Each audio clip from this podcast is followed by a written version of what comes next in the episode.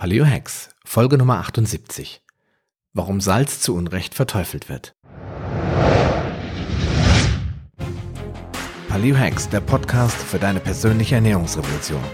Mein Name ist Sascha Röhler und ich begleite dich auf deinem Weg zu weniger Gewicht und mehr Gesundheit. Bist du bereit für den nächsten Schritt? Ja, hallo und herzlich willkommen, lieber Podcast-Hörer, lieber Paleo Hacks-Fan, heute zur Episode Nummer 78. Ich hatte es ja schon in der letzten Folge angekündigt, dass ich die Folge Warum Salz zu Unrecht verteufelt wird, aufgrund eines Kollegen ein wenig nach hinten, also um eine Woche nach hinten verschoben habe. Ja, alle Dinge sind Gift und nichts ist ohne Gift. Allein die Dosis macht's, dass ein Ding kein Gift ist. Paracelsus. Ich habe dieses Zitat rausgesucht, denn es wird ganz oft pauschal als die Dosis macht das Gift abgestempelt und es ist ja doch ein wenig anders, wie du gerade hören konntest. Was Paracelsus schon vor mehr als 500 Jahren wusste, gilt in der heutigen Zeit als universal Ausrede für alle, die etwas regelmäßig konsumieren, das gemeinhin als ungesund oder gar gefährlich gilt. Vielleicht trifft das auch auf Salz zu. Wir werden dem heute auf den Grund gehen. Bis vor ein paar Monaten war mir Salz eigentlich egal. Zumindest habe ich mir keine größeren Gedanken über meinen Lebenswandel gemacht, denn schließlich hatte ich gut 20 Kilo Körpergewicht verloren und ziemlich sicher auch jede Menge Fett. Also war mir Salz, gelinde gesagt, in dem Moment recht schnuppe.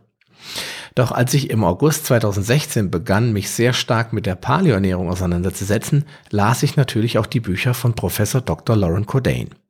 Das erste Mal in meinem Leben wurde ich bewusst auf den Salzkonsum aufmerksam gemacht. Und Cordain ist kein Freund des Salzes. Ganz im Gegenteil. In seinem ersten Buch rät er vom zusätzlichen Salzen der Nahrung ab und hat dafür so seine eigenen Gründe. Würzen statt Salzen lautet seine Maxime. Nun war es aber so, dass ich bereits vor der Paleoernährung sehr viel rund um das Thema Wasser recherchiert habe und auch die Bücher von Feridun Batmangelic gelesen hatte. Daher war mir klar, dass Cordains Abneigung gegen Salz nicht wirklich begründet und auch nur sehr oberflächlich bewiesen ist. Aber jetzt war mein Interesse geweckt und ich begann mit dem Thema Salz mich zu beschäftigen und las weitere Artikel so wie, du ahnst es sicherlich schon, im Buch von Stefan Schaub Die Befreiung aus den Krankheitsfallen darüber. Und damit du nicht dem Irrglauben erliegst, dass Salz dich krank macht und du einen Herzinfarkt riskierst, möchte ich dir heute ein paar interessante Fakten über das weiße Gold verraten. In erster Linie wird Salz heute als Gewürz eingesetzt, obwohl es das eigentlich nicht ist. Es soll Speisen Geschmack verleihen. Aber Salz vermag Speisen auch haltbar zu machen. Die Ägypter, Babylonier und Sumerer und natürlich auch die Römer kannten schon die Möglichkeiten der Konservierung von Fisch, Fleisch und Geflügel durch Einsalzen, also Pökeln, und machten ihre Nahrung für Wochen und teilweise Monate haltbar. Damals wurde das Salz noch aus dem Meer oder aus Ablagerungen in Salzwüsten gewonnen. Die Kelten waren sogar in der Lage, das Salz aus den Tiefen des Berges zu gewinnen. Nicht umsonst war Salz in der Antike derart wertvoll, dass man es mit Gold gleichsetzte. So erhielt es dann auch den netten Beinamen weißes Gold. Irgendwann wurde Salz für jedermann verfügbar und entsprechend erschwinglich. Und dann, irgendwann, über Nacht, avancierte das Salz vom weißen Gold zum weißen Gift und man unterstellte ihm schädliche Wirkungen wie Bluthochdruck und koronare Herzkrankheit. Schon zu meiner Kindheit zügelte man seinen Salzkonsum und meine Oma sagte immer zu mir, Junge, mach nicht so viel Salz auf dein Essen. Das hat mich zwar nicht so wirklich interessiert, aber ich kann mich noch ganz, ganz schwach daran erinnern. Aber lass uns doch mal ganz von vorne anfangen. Was ist eigentlich Salz? Wenn man heute von Salz spricht, meint man eigentlich Kochsalz. Natriumchlorid, also NaCl. Das ist Natrium plus Chlor. Denn wenn Natrium eine Verbindung mit Chlor ein, ent, eingeht, dann entsteht Natriumchlorid. Die Aufgaben von Natrium sind vielfältig. Natrium bindet Körperwasser und reguliert damit den Wasserhaushalt. Es hilft, die Nervensignale reibungslos zu übertragen und wird für die Resorption von Kohlenhydraten und Eiweißbausteinen benötigt. Chlorid hingegen wird vorwiegend, wenn nicht ausschließlich, für die Bildung von Magensäure benötigt, was nicht weniger wichtig ist. Jeder Mensch hat ungefähr ein Teelöffel Salz, also fünf Gramm davon im Körper. Zudem verlieren wir alle regelmäßig Salz durch Schwitzen, Urinieren und Weinen. Wir sind salzige Wesen, denn alles Leben entspringt dem Meer und das ist ja bekanntlich sehr salzig.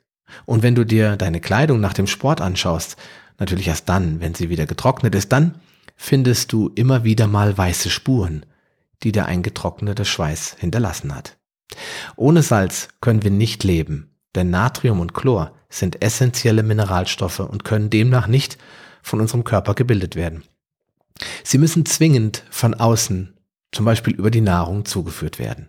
Geschieht das nicht, dann manifestieren sich Mangelsymptome wie geringer Blutdruck, Schwindel, Muskelschwäche, Gehunsicherheit und Verwirrtheit.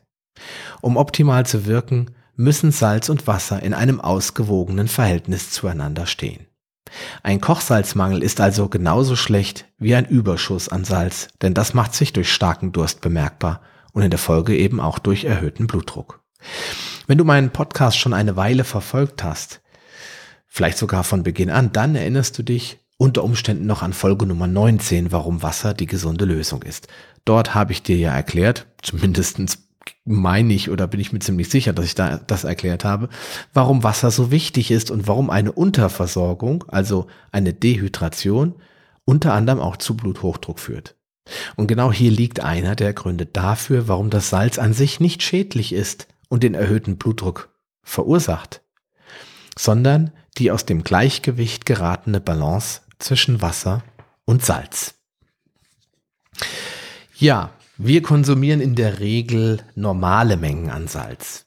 Salz, also Kochsalz, denn alleine unser Geschmacksempfinden verhindert, dass wir unser Essen unverhältnismäßig stark salzen. Was aber viele Menschen nicht ausreichend tun, das ist Trinken. Sie trinken Kaffee, Cola, Milch und Apfelschorle, aber Wasser trinken sie meist nicht ausreichend. Dadurch entsteht die genannte Disbalance und dann wird es auf Salz geschoben.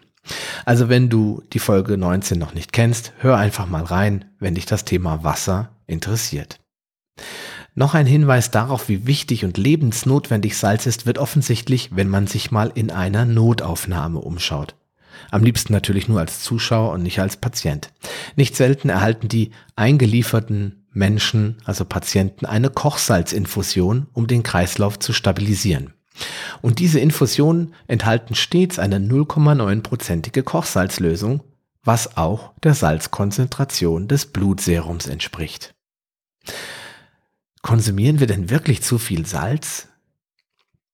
Na, schaut man sich mal die Zahlen für Europa an, dann stellt man fest, dass die durchschnittliche Menge an konsumiertem Salz im Schnitt bei 8 bis 12 Gramm pro Tag liegt, je nachdem in welchem Land. Ich glaube, wir Deutschen sind mit 12 Gramm schon relativ weit oben. Da man Salz eine krankmachende Wirkung unterstellt, denn unter den genannten Bedingungen vermag es ja in der Tat den Blutdruck zu erhöhen, haben sich viele Staaten, vor allem die USA, Australien und die EU dazu entschlossen, dem ungezügelten Salzkonsum einen Riegel vorzuschieben. Schrittweise soll der Kochsalzgehalt in Produkten wie Brot, Käse, Fleischwaren, Suppen und Fertiggerichten gesenkt werden, um langfristig auf eine tägliche Salzmenge von maximal 5 Gramm zu kommen. Dies entspräche einer Reduzierung um 50 Prozent und würde implizieren, dass wir Europäer bereits alle zu viel Salz konsumieren und an Bluthochdruck leiden.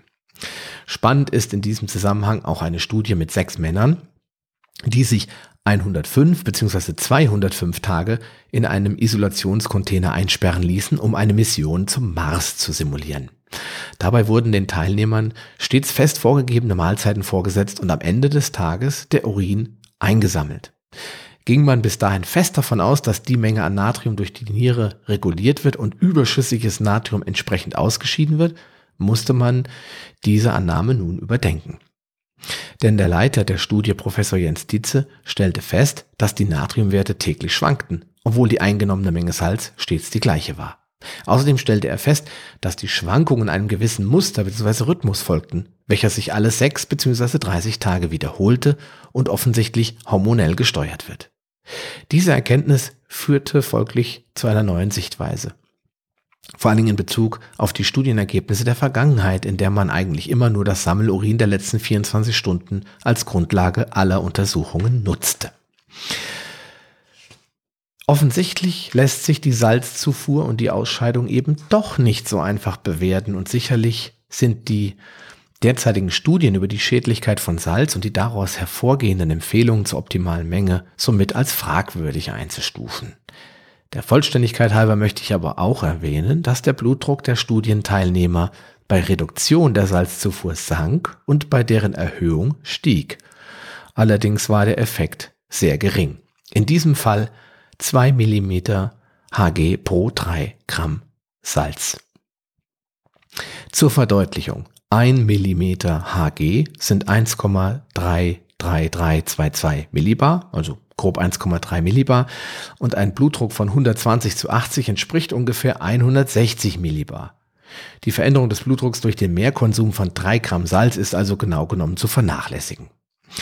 Aber da du ja nun den Zusammenhang zwischen Wasser und Salz kennst und weißt, warum der Blutdruck überhaupt erst steigt, kannst du deine tägliche Wasserzufuhr ja mal auf den Prüfstand stellen und damit vielleicht deinem Blutdruck schon ein wenig auf Kurs bringen. Ja, und wie viel Salz ist ungesund? Wie anfangs erwähnt, hat die WHO, die bekannte internationale Gesundheitsorganisation, mal einen Höchstwert von 5 Gramm Salz pro Tag als unbedenklich festgelegt. Doch immer mehr Stimmen werden laut, die diesen Wert als zu gering einstufen und dem Studien entgegenhalten, also dem ganzen Studien entgegenhalten, aus denen hervorgeht, dass auch ein zu geringer Salzkonsum schädlich ist und sogar das Risiko an einer koronaren Herzkrankheit, zu sterben erhöht. So haben Wissenschaftler um den Dänen Nils Kraudal anhand einer Meta-Analyse aus vielen verschiedenen Studien festgestellt, dass nicht nur zu viel, sondern eben auch zu wenig Salz von Nachteil ist. Ihre Untersuchungen ergaben, dass eine Menge von 6,5 bis 12,5 Gramm Salz pro Tag optimal zu sein scheint. Was besonders interessant ist, wenn man sich die Zahlen der Europäer anschaut, die ohne sich besonders viel Gedanken darüber zu machen, schon ganz automatisch etwa diese Menge an Salz zu sich nehmen. Somit dürfte sich eine Menge von nur 5 Gramm eher nachteilig auf die Gesundheit auswirken, so Professor Michael Alderman, der auch die in den Medien so oft propagierte Salzhysterie verurteilt und als unangebracht und potenziell gefährlich einstuft. Seiner Meinung nach liegen dafür zu wenig aussagekräftige Untersuchungen über den Zusammenhang zwischen Kochsalzkonsum und Herz-Kreislauf-Erkrankungen vor. Solltest du jetzt Salz meiden?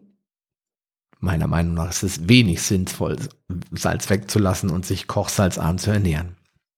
Denn das mag zwar den Blutdruck senken, es kann aber auch die Insulinresistenz und den Triglyceridspiegel erhöhen sowie das Nervensystem, den Sympathikus, aktivieren.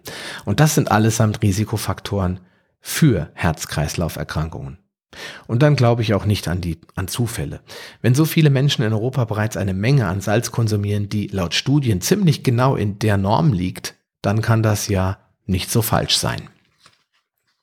Vielleicht auch ein Indiz dafür, dass wir Menschen instinktiv die richtige Menge an Salz verzehren und nicht alles wahllos versalzen. Denn wer mag schon versalzenes Essen?